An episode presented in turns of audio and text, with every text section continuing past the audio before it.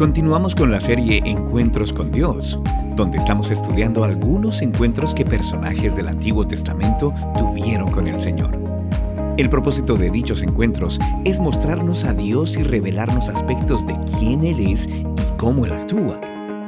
En Primera de Reyes capítulo 18 versos del 9 al 18, leemos sobre un encuentro que Elías tuvo con Dios en medio de un tiempo de gran temor y persecución. De este encuentro, Elías aprendió una lección muy clara que nos aplica a nosotros en el presente.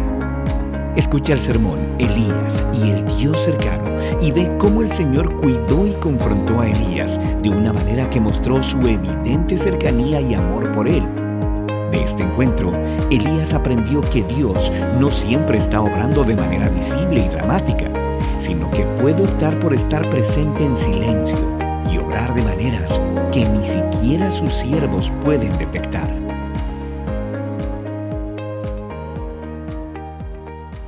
Como ustedes saben, eh, o la mayoría por lo menos que estuvo aquí la semana pasada, hemos eh, iniciado una miniserie de cuatro eh, mensajes en torno a Dios.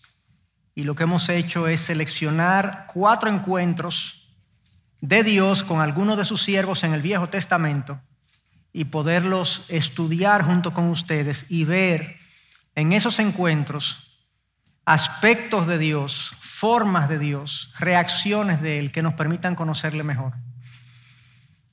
Definitivamente lo que yo crea y entienda de Dios tiene un profundo efecto espiritual en mi caminar como cristiano. Profundísimo.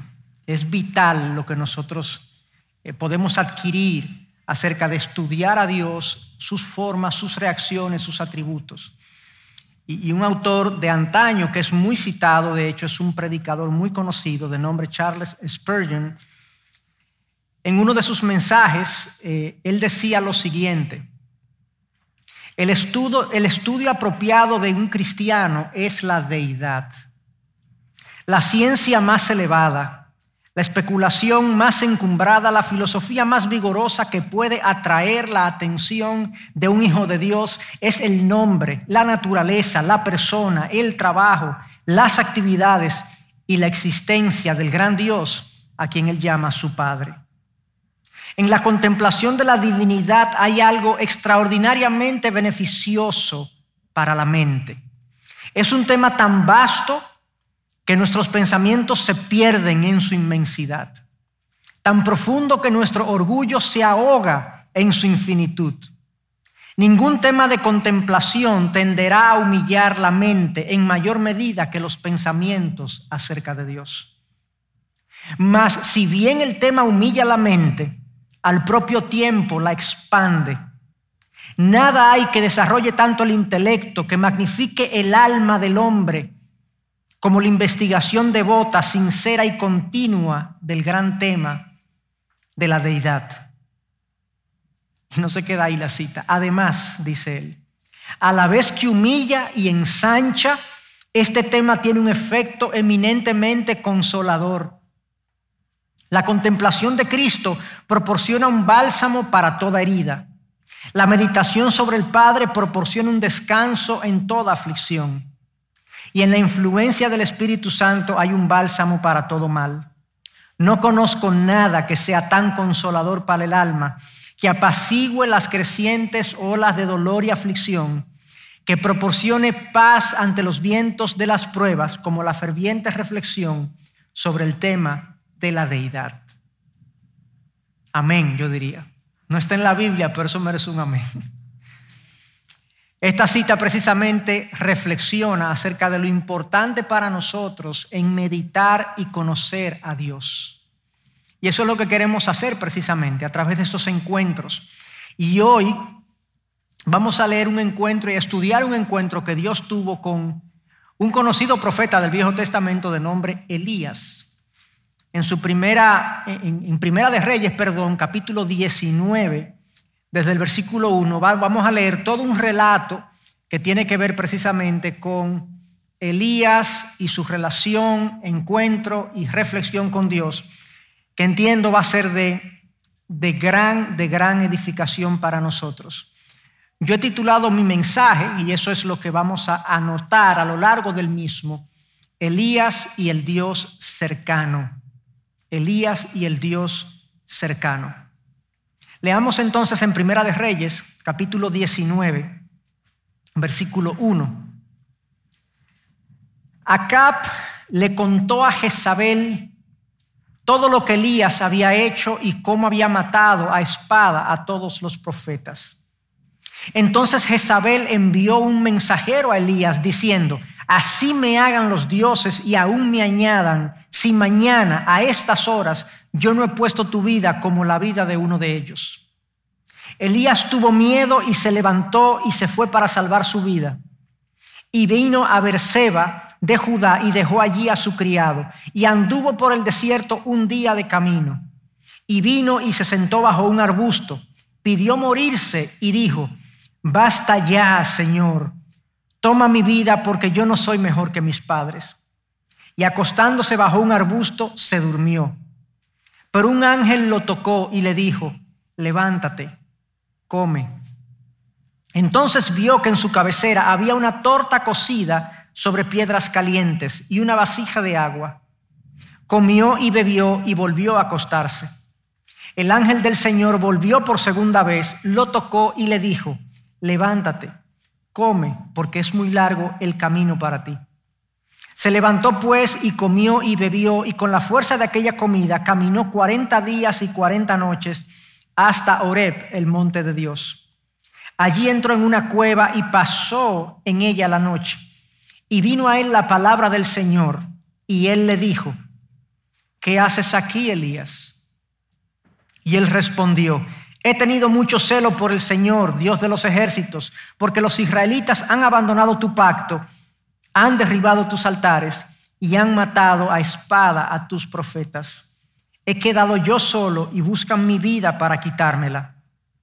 Entonces el Señor le dijo, sal y ponte en el monte delante del Señor. En ese momento el Señor pasaba y un grande y poderoso viento destrozaba los montes y quebraba las peñas delante del Señor. Pero el Señor no estaba en el viento. Después del viento un terremoto, pero el Señor no estaba en el terremoto. Después del terremoto un fuego, pero el Señor no estaba en el fuego. Y después del fuego el susurro de una brisa apacible.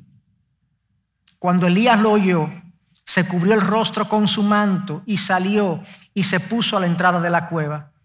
Y una voz vino a él y le preguntó, ¿qué haces aquí, Elías? Entonces él respondió, he tenido mucho celo por el Señor, Dios de los ejércitos, porque los israelitas han abandonado tu pacto, han derribado tus altares y han matado a espada a tus profetas. He quedado yo solo y buscan mi vida para quitármela. Y el Señor le dijo, Ve, regresa por tu camino al desierto de Damasco y cuando hayas llegado ungirás a Hazael por rey sobre Aram y a Jehú, hijo de Nimsi, ungirás por rey sobre Israel y a Eliseo, hijo de Safat de Abel Meola, ungirás por profeta en tu lugar. Al que escape de la espada de Hazael, Jehú lo matará y al que escape de la espada de Jehú, Eliseo lo matará pero dejaré siete mil en Israel, todas las rodillas que no se han doblado ante Baal y toda boca que no lo ha besado. Es un texto largo, pero es un relato completo, macizo, que era necesario que lo leyéramos para poder entender eh, lo que está ocurriendo. Se nos dice en el versículo 1 que Acab le contó a Jezabel todo lo que Elías había hecho y cómo había matado a espada a todos los profetas. Acab era el rey del momento en Israel. Jezabel era eh, su esposa, la reina. No cualquier reina. Se decía que era el poder detrás del trono. Era una mujer poderosa. Digamos en términos de hoy en día, empoderada, pero maliciosamente empoderada. Era una mujer que gobernaba, digamos, detrás de su esposo. Y el libro de Reyes nos presenta esta pareja como una pareja eh, llena de maldad y que trajo mucho mal a su pueblo. De hecho, en el versículo 16, perdón, capítulo 16, versículo 33, se nos dice lo siguiente. Acab hizo más para provocar la ira del Señor que todos los reyes de Israel que fueron antes que él. Y antes de Acab habían habido, hubieron, hubo reyes extremadamente perversos, extremadamente desviados y desobedientes a la ley del Señor. Y este se ganó el premio como el que más provocó la ira del Señor. Jezabel, esposa de Acab, era una mujer pagana, no era judía, no era israelita. Era de hecho una princesa de Sidón, uno de los enemigos de Israel. Y era una mujer despiadada e idólatra que había importado, de hecho, cientos de profetas, profetas paganos, profetas que adoraban a Baal y profetas que adoraban a la diosa Acera y condujo a su esposo a la idolatría y condujo todo el pueblo a la idolatría. O sea que Israel estaba absolutamente desviado del camino del Señor. Y la primera tarea de Elías precisamente fue que Dios lo escogió y le dijo, ve donde Acab y dile que va a venir una sequía sobre la tierra. Como un juicio, como un juicio de su desvío, como un juicio de su idolatría, Dios traía sequía y hambruna sobre la tierra. Y iba a durar tanto como Dios quisiera hasta que Elías volviera a hablar. Esto evidentemente puso a Elías en contra de Acab y de Jezabel. Eran literalmente enemigos a muerte. Acab quería matar a Elías desde el principio, Jezabel también. Era una trifulca que estaba ahí de manera permanente. Y luego que Elías le dice a Acab, no va a llover, él se esconde algunos conocerán la historia que se esconde en un arroyo, fue alimentado por cuervos por un tiempo, eh, y luego de que el arroyo se seca, Dios lo lleva a Sarepta, donde una viuda pobre también lo sustenta de manera sobrenatural. Elías vio un milagro tras otro milagro, tras otro milagro, tras otro milagro de parte de Dios. Dios sostuvo a Elías. Los cuervos llevándole carnes, eso es como que un gato usted le dé queso para que se lo lleve a alguien los cuervos llevándole carne a Elías y luego una viuda indigente sostuvo a Elías por un tiempo largo. Tres años estuvo ahí y luego de pasar tres años en esos dos lugares confinados, digamos en toque de queda, estuvo Elías ahí confinado. Él sale y se nos dice que entonces se encuentra con Acab, convoca a Acab y le dice, vamos a tener un duelo, lo desafía a un duelo. Nos vamos a reunir en el Monte Carmelo, es una cordillera pequeña en Israel, y en el Monte Carmelo lleva a todos los profetas paganos, los que adoran a Baal, los que adoran a Acera, unos 850 profetas, o sea, un grupo enorme de gente, y ahí vamos a invocar a nuestros dioses, ustedes al de ustedes y yo al mío. Y el Dios que responda con fuego delante del pueblo, ese es Dios y Acab acepta, el duelo. Y efectivamente ocurrió en un momento dado que se juntan, se reúnen, perdón, en el Monte Carmelo y ahí tienen este, este duelo. Bueno, sucede que se encuentran ahí. Los profetas paganos comienzan a hacer de todo para que sus dioses les respondan. Gritan, claman, saltan, se cortan las venas, botan sangre, le piden a su Dios por horas y horas, cientos de ellos, que su Dios les responda y no, no pasó absolutamente nada. No sé si había brisa, pero nada pasó. Cuando Elías vio todo este espectáculo ridículo, a dioses que no son reales, entonces él le dice, ya ustedes acabaron, ahora voy yo. Y le dice, hagan el altar, pongan un novillo arriba Pónganle agua, le ponen agua. Pónganle más agua, le ponen más agua. Le dice por tercera vez, pónganle agua y empapan literalmente el cordero y la ofrenda. Tanta agua fue derramada que se llenó una zanja que habían hecho alrededor del, del altar. Y Elías entonces viene con paciencia y calma y se dirige a Dios delante del pueblo y ora de la manera siguiente. Oh Señor, Dios de Abraham, de Isaac y de Israel, que se sepa hoy que tú eres Dios en Israel, que yo soy tu siervo y que he hecho todas las cosas por tu palabra. Respóndeme, oh Señor, respóndeme, para que este pueblo sepa que tú, oh Señor, eres Dios y que has hecho volver sus corazones. Entonces cayó el fuego del Señor y consumió el holocausto, la leña, las piedras y el polvo y secó el agua de la zanja. Impresionante. Imagínense ese espectáculo extraordinario, sobrenatural, de un fuego bajando del cielo, consumiendo toda una ofrenda, consumiendo aún las piedras, succionando el agua que ellos habían puesto sobre la ofrenda. Fue algo espectacular. El pueblo se envalentonó, el pueblo se unió a Elías de cierta manera y ajustició junto con Elías a los profetas de Baal, a los 450 profetas de Baal. No se nos dice nada de los profetas de Acera, pero por lo menos hubo 450 profetas de Baal que fueron ajusticiados. Entonces, cuando pasa eso, eso es lo que nos dice el versículo 1, que Acab fue y le chismeó a Jezabel todo lo que Elías había hecho y cómo había matado a todos los profetas. Jezabel no estaba ahí, por lo visto. Obviamente, Jezabel se irritó, se enfureció con lo que había pasado. Y lejos de arrepentirse y lejos de reconocer que la evidente muestra de Dios, del Dios del cielo, era a su favor, Jezabel amenaza a Elías. Y cuando ocurre esto, le manda a decir, así me hagan los dioses y aún me añadan que si mañana a estas horas yo no he puesto tu vida como la de uno de ellos, o sea, que me muera yo si yo no te mato a ti primero.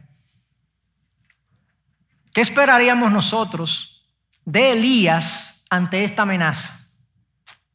Este hombre que vio a Dios hacer descender fuego del cielo, que, que le dio fuerzas para ajusticiar 450 profetas que vio a Dios traer carne por medio de cuervos y sostenerlo por medio de una viuda, que vio a Dios parar la lluvia por tres años. Podríamos decir que Elías tenía una fe bien trabajada, bien trabajada. Yo hubiese esperado que Elías le, le dijera a Jezabel, mira mensajero, dile a Jezabel que haga lo que ella quiera. Yo tengo el respaldo del Dios verdadero ¿Quién desafía al Dios del cielo? Pero increíblemente no fue así. A mí me encanta la honestidad y franqueza de la Biblia. Si la Biblia fuera un libro escrito por hombres para presentar una historia hermosa, esto no saldría. Esto no saldría. El verso 3 nos dice, Elías tuvo miedo y se levantó y se fue para salvar su vida. Y vino a Berseba de Judá y dejó allí su criado y anduvo por el desierto un día más de camino. Increíblemente, Elías se mandó. Eso fue lo que pasó. Elías se mandó. Su fe vaciló, sus ojos se enfocaron más en Jezabel que en el Dios que, había, que lo había sostenido. La amenaza de la reina pudo más que el respaldo de Dios. Los milagros a su favor en ese momento se nublaron, se olvidaron y Elías actuó de una manera impulsiva, emocional e inmadura y yo diría que muy humana también, porque así somos nosotros. Hoy decimos que amamos a Dios, que conocemos a Dios y mañana le negamos. Hoy confiamos en Él y mañana tenemos cualquier amenaza y huimos. Cualquier temor y nos desenfocamos. Bien lo dijo Santiago en 5.17. Hablando de Elías, oigan esto, Elías era un hombre sujeto a pasiones semejantes a las nuestras. Todos estamos ahí. Somos seres débiles, frágiles, volátiles, impulsivos. A veces se nos hacen grandes demostraciones de la presencia y el poder de Dios, siendo testigos nosotros de eso, y luego nuestra fe falta ante la más mínima turbulencia en la vida. Y nos pasa como decía este autor A.W. Pink, no importa cuánto hayamos crecido en la gracia, cuán experimentados seamos en la vida espiritual o lo, o lo eminente de nuestra posición en el servicio al Señor, cuando Dios retira su gracia sustentadora o cuando nos desenfocamos de Él, la locura que mora en nuestros corazones se apodera de nosotros y nos lleva al desatino. Eso es lo que nos pasa. Jesús dijo esto de otra manera. Juan 15, separados de mí, nada pueden hacer. Separados de mí y de mi palabra, ustedes no pueden caminar. Estamos a oscuras. Bien dice su palabra, que ella es lámpara a nuestros pies y luz para el camino. El vigor de nuestra fe, nuestro impulso en la vida espiritual depende íntimamente de que nuestra mirada esté siempre en el Dios que nos sostiene. Pero hay algo más. Elías no solamente estaba atemorizado, su fe vaciló, se desenfocó de Dios y se mandó literalmente, sino que luchaba internamente con un sentido de decepción y de desánimo por eso el versículo 4 dice, y vino y se sentó bajo un arbusto, pidió morirse y dijo, basta, Señor, toma mi vida porque no soy mejor que mis padres. Yo no soy superior a ellos, yo quiero unirme a mis padres en la muerte, yo estoy cansado, estoy desanimado, no veo resultados en lo que he hecho. Elías hasta ese momento había sido un siervo fiel, había visto grandes milagros de parte de Dios. De hecho, tuvo éxito en su última misión, en su último duelo con los profetas de Baal. Ministerialmente hablando, a Elías le había ido bien. Ahora bien, valga la redundancia, Elías no vio lo que él quería ver. Cuando ocurrió el duelo con los profetas de Baal, posiblemente Elías quería ver el pueblo totalmente arrepentido delante del Dios verdadero. Y Elías quería ver también a Acab y Jezabel destronados del trono. Pero ninguna de las dos cosas sucedieron. Ni el pueblo se volcó a Dios y Jezabel y Acab seguían en el trono. Las cosas no salieron como Elías calculó. Por lo menos no salieron como Elías quería. Y cuando eso pasa, su fe se desenfoca. Y cuando eso nos pasa, que las cosas no van como nosotros hemos calculado que deberían ir, cuando las cosas no salen como nosotros queremos que vayan, decimos, ¿y qué pasó? ¿Y por qué? ¿Y dónde está Dios? ¿Y qué está haciendo? Yo no entiendo y nos atemorizamos. Y eso fue lo que experimentó Elías. Elías no vio al pueblo rendido, no vio a Capi y Jezabel ser destronados y se desanimó. Esto no, no, eran los resultados que Elías esperaba y obviamente de ahí su decepción, de ahí su desánimo. Y aquí está Elías entonces en el desierto, 160, 170 kilómetros aproximadamente de donde estaba eh, el encuentro con Acap y Jezabel, él se mandó literalmente bastante lejos. Ahí estaba emocionalmente atemorizado, espiritualmente derrotado y físicamente agotado. Y vemos entonces el versículo 5, y acostándose bajo el arbusto, se durmió, pero un ángel lo tocó y le dijo, levántate y come. Entonces vio en su cabecera había una torta cocida sobre piedras calientes y una vasija de agua. Comió y bebió y volvió a acostarse. El ángel del Señor volvió por segunda vez, le tocó y le dijo, levántate, come, porque es muy largo el camino para ti. Llama la atención en este, en este relato de portentos de Dios, que el texto, que este autor se detenga a hacer eh, nota, tomar nota de estos detalles, que Elías se durmió, que se levantó para comer, ¿qué es lo que estamos viendo aquí? Cuando Elías finalmente se detiene, aquí comenzamos a ver el trato de Dios, no con el pueblo Israel, no con Acap y Jezabel. Ahora Dios se enfoca, se acerca a Elías. Independientemente del ministerio que Elías había llevado a cabo, del profeta que él había sido, de las obras que Dios había hecho a través de él, ahora Dios atiende la persona a Elías. Elías tenía necesidades específicas que Dios quiere en este momento atender. Y no perdamos de vista ninguno de estos detalles, porque aquí se nos muestra un Dios cercano, un Dios personal. Y lo es cercano y personal con este hombre, con Elías, que en este momento, desde mi punto de vista, está en total desacato. Porque Elías se mandó, Elías no oró, no pidió dirección, no pidió fortaleza, no le dijo a Dios, Señor, quítame esta cara. No, Elías se mandó, literalmente. Emprendió la huida. Humanamente hablando, cuando Elías se detuvo bajo el arbusto, ahí yo lo hubiese interceptado y le hubiese dicho, si fuera Dios, Elías, ¿qué es lo que a ti te pasa? Elías era, Elías era digno de una reprensión en ese momento, humanamente hablando, pero la respuesta de Dios fue totalmente diferente.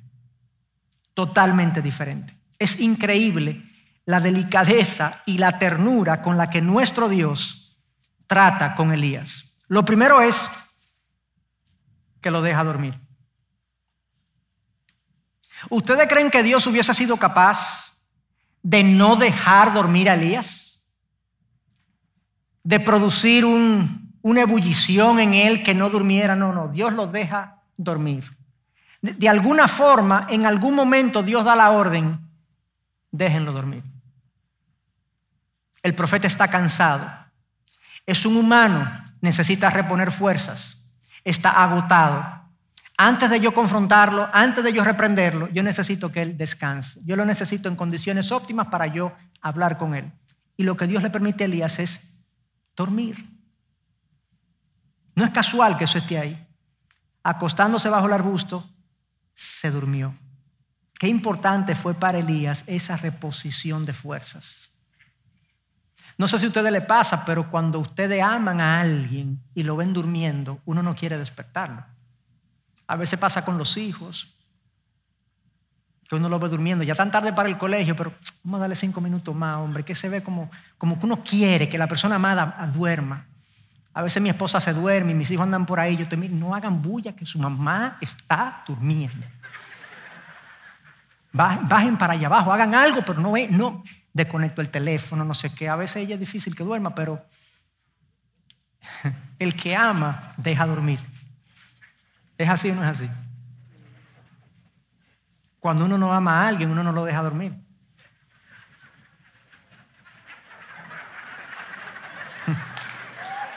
Parece, parece que aquí hay problemas con algo. Esto es un detalle, lo pongo en un contexto jocoso, pero la realidad es que Dios es tan grande, pero se ocupa de nuestras cosas tan pequeñas también.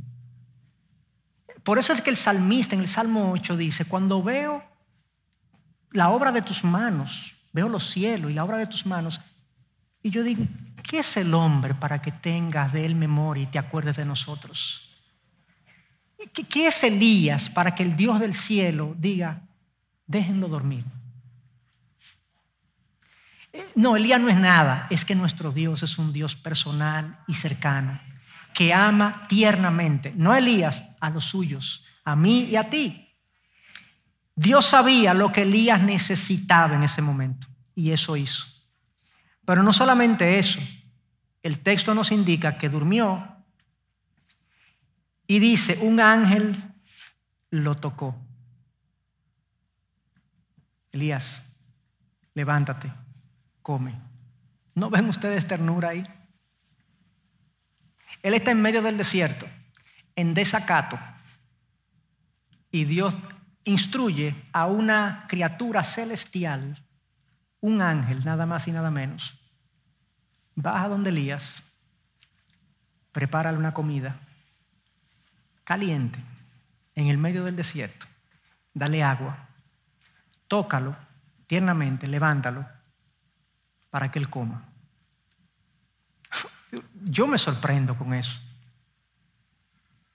Aquí no hay rudeza, aquí no hay asperidad. No lo toca, levántate, come. Elías se levanta, encuentra esta comida celestial porque está en el medio del desierto. ¿De dónde vinieron esas tortillas? ¿Quién preparó eso? Un chef celestial.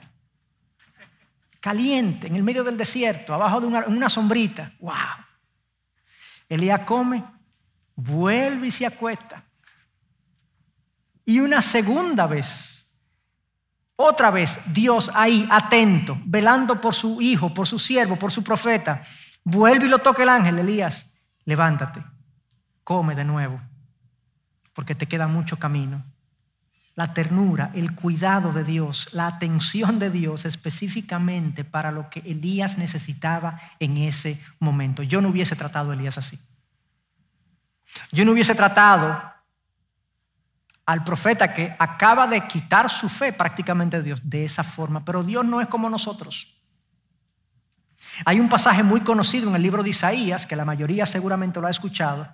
Yo quiero leerlo, pero para darle contexto, y está en Isaías 55, versículo 8, cuando Dios dice lo siguiente, porque mis pensamientos no son los pensamientos de ustedes, ni sus caminos son mis caminos, declara el Señor, porque como los cielos son más altos que la tierra, así mis caminos son más altos que sus caminos, y mis pensamientos más que sus pensamientos.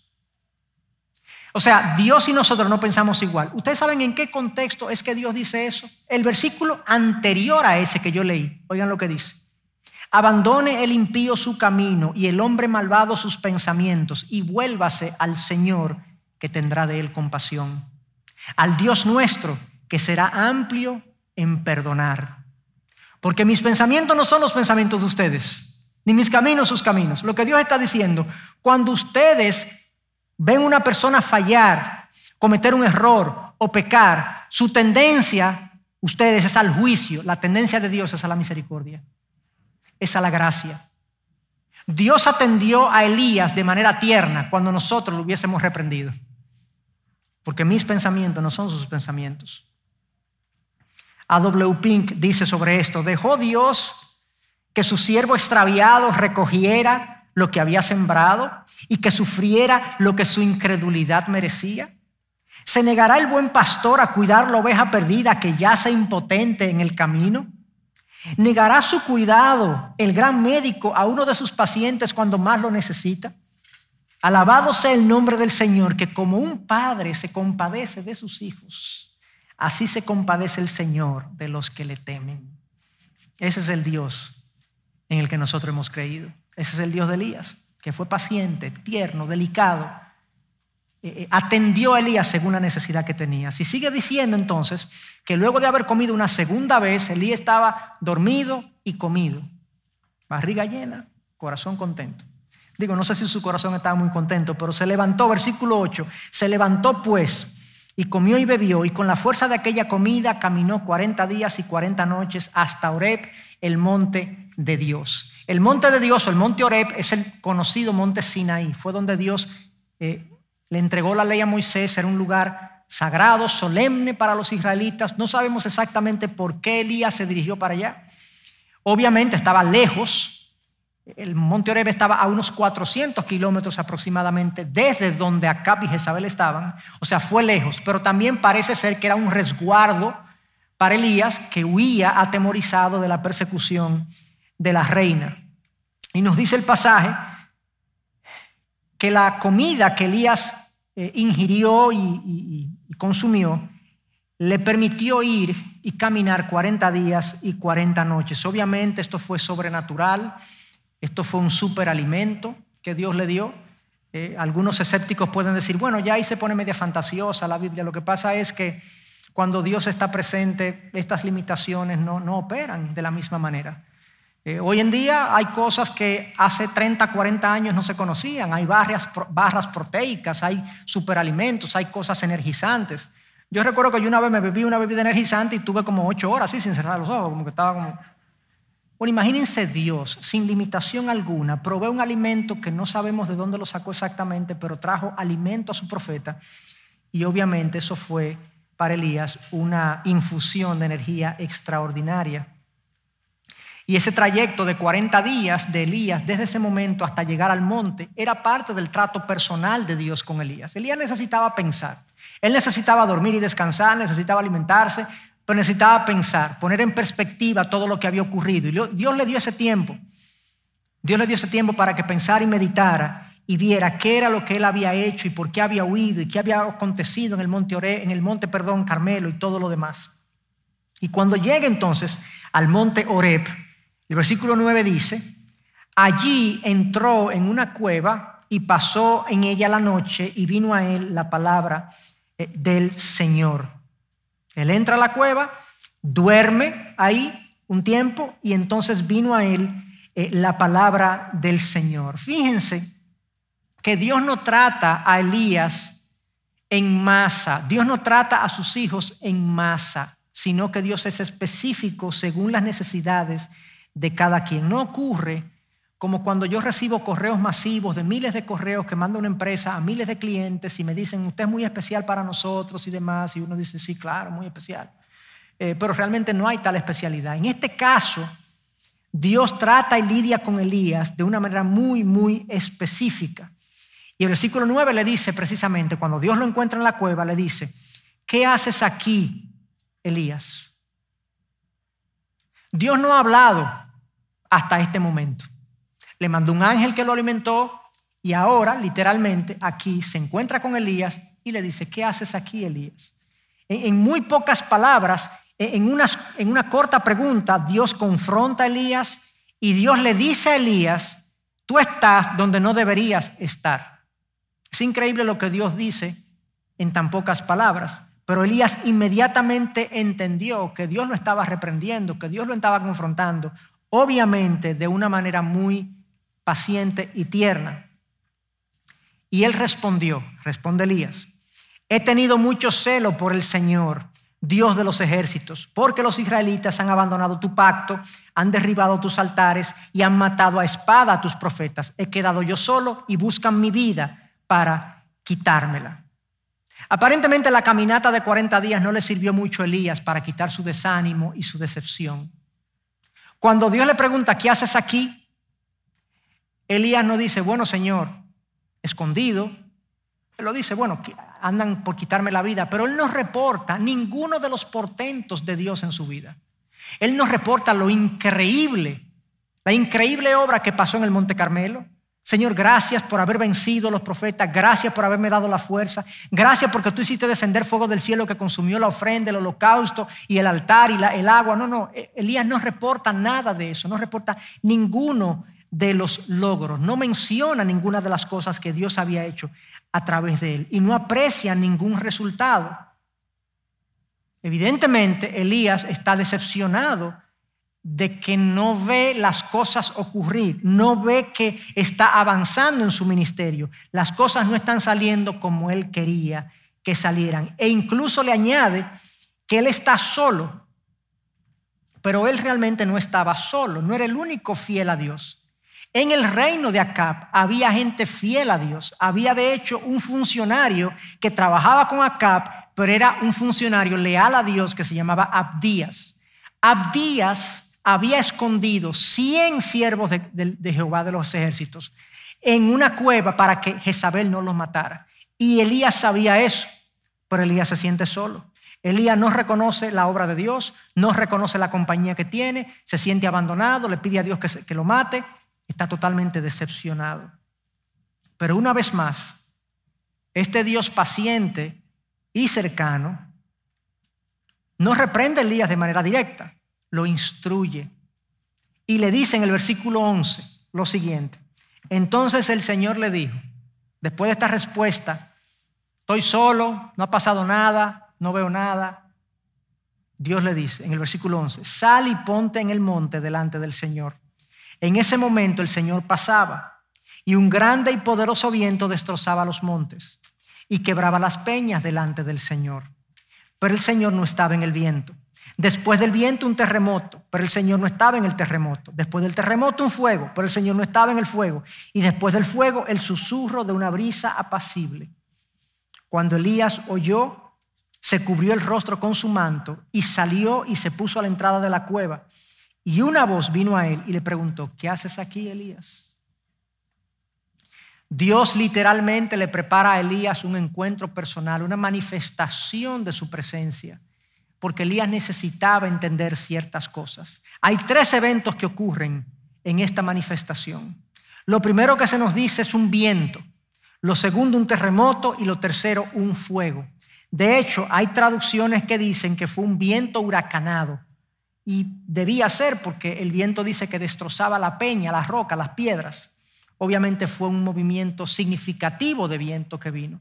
Luego viene un terremoto, luego viene un fuego. Pero se nos dice que en ninguno de los tres fenómenos increíbles, e intimidantes, en ninguno de los tres estaba Dios. Y, se presta confusión porque el texto dice que pasaba el Señor en el terremoto, en el viento, en el fuego. Pero su presencia manifiesta no estaba ahí. De hecho, desde ahí él, Dios, no le habló a Elías en ninguna ocasión. Esto fue como una especie de avanzada, avanzada de la presencia de Dios, el viento, el terremoto, el fuego, cosas extraordinarias, pero Dios no estaba de manera manifiesta en esas cosas. Y sucede que hay un cuarto fenómeno que dice que es el susurro de una brisa apacible. Y cuando Elías lo oyó, dice que se cubrió con su manto y salió de la cueva. Ahí Elías reconoció la presencia manifiesta de Dios en este susurro apacible.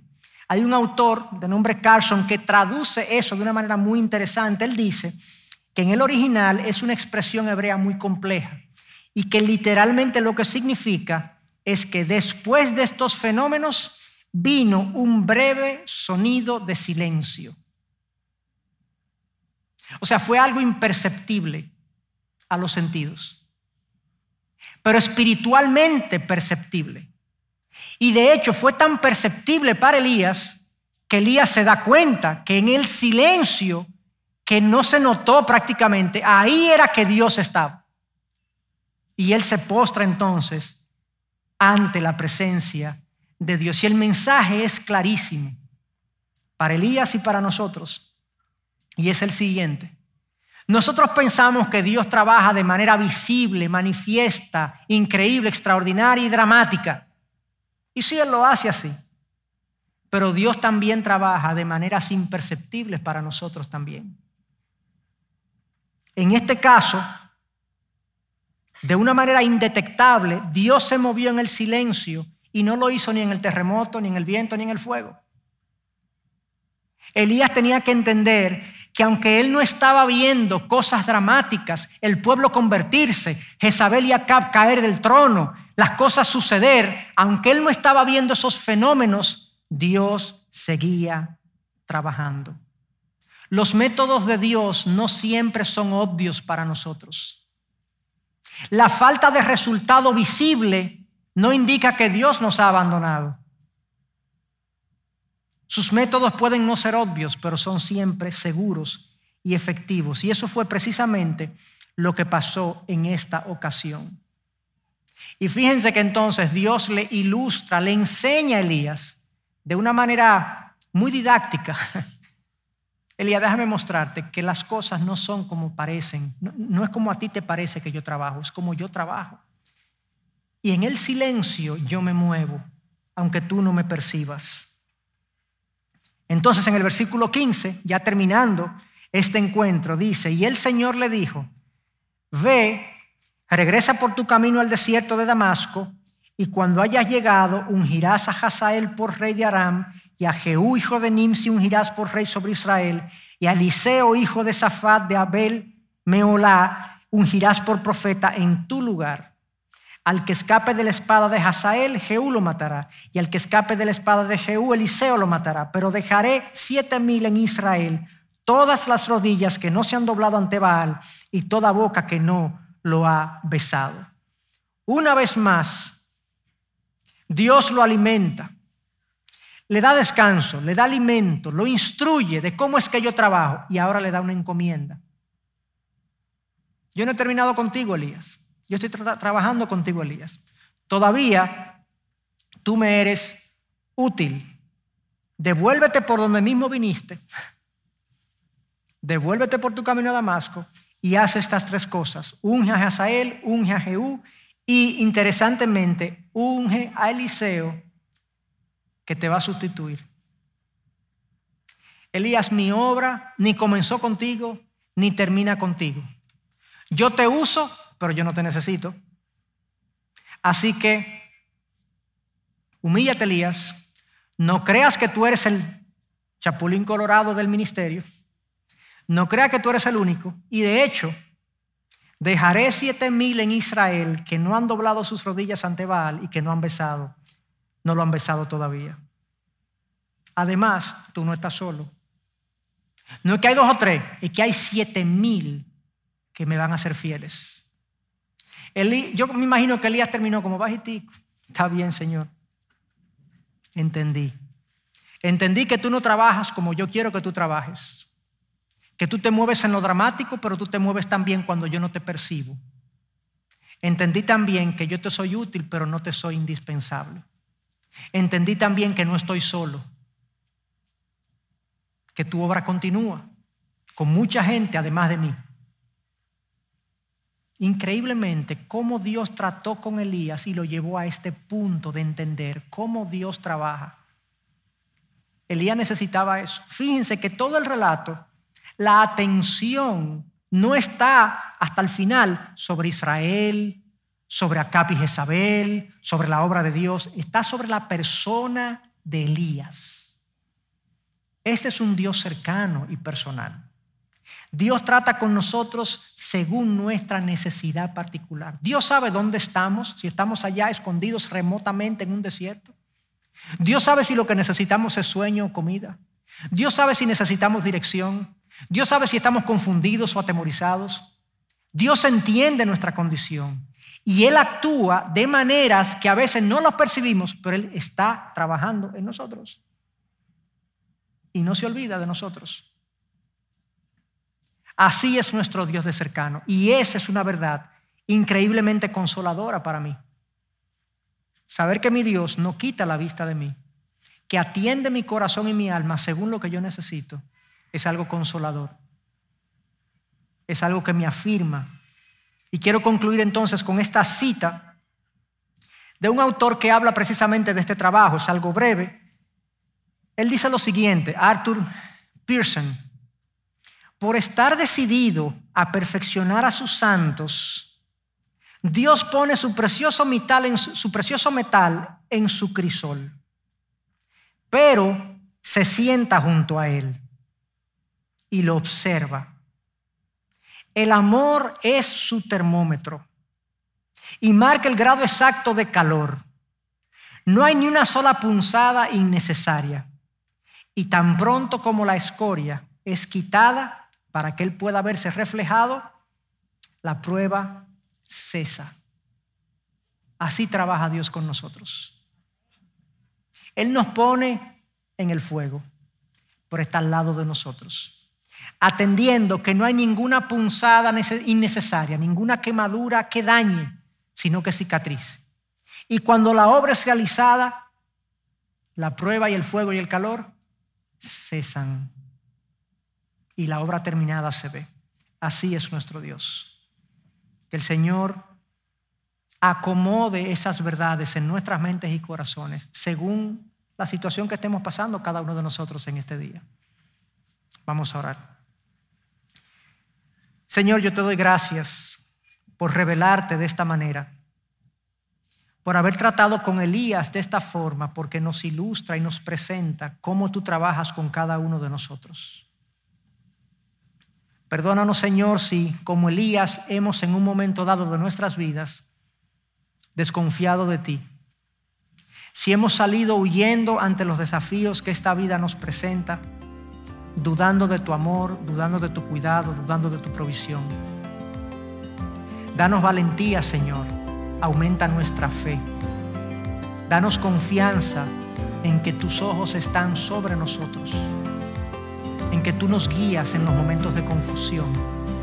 Tú nos sostienes en los momentos de debilidad. Tú nos perdonas en los momentos en que hemos caído en pecado.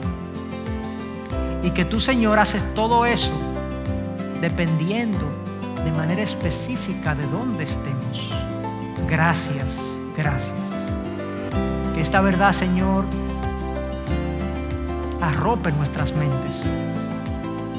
Que esta verdad, Señor, consuele el alma y el corazón que puede estar desanimado, decepcionado, descorazonado o atemorizado. Gracias, Dios